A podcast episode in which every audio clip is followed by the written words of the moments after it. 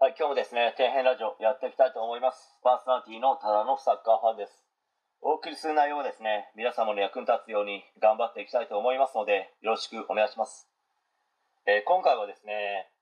日向坂46の影山優香さんという日本でも有数の進学校出身のアイドルの方について、まあ、ちょっと語っていきたいと思うんですけど、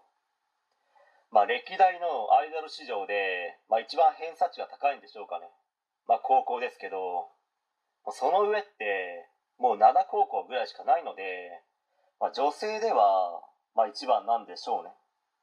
やっぱりこう、どんな子か気になるわけじゃないですか。まあ、いろいろと動画などを見させてもらいましたけど、まあ、その感想としましては、まあ、普通の女の子でしたね。まあ、サッカーとかえらい詳しく賢いとは思いましたけど、まあ、普通の、まあ、可愛らしい女の子でしたね。しかしですねある動画を見た時に、まあ、おそらくトップレベルの進学校に行くであろう人たちに共通している、まあ、ある部分が垣間見れて、まあ、自分のいとこにも県でですねトップの進学校に入った人がいるので、まあ、全部は当然わからないんですけど部分的にこういった特徴があるよねというのは自分の中であるんですよね。日向坂46の影山優香さんの走っている姿を見たんですけどまあその頃はまだひらがな欅ですかね。漢字のこう欅坂46のメンバーと対抗リレーみたいなものをしていたんですけど、まあ、他のメンバーの方は、ま、笑いながら走ったりしてましたけど、まあでもバラエティーですからね。それが正解かもしれないです。けど影山優香さんはすごい真剣な顔して全力で本気で走ってるんですよ。もう絶対に誰にも負けないみたいなそんな感じで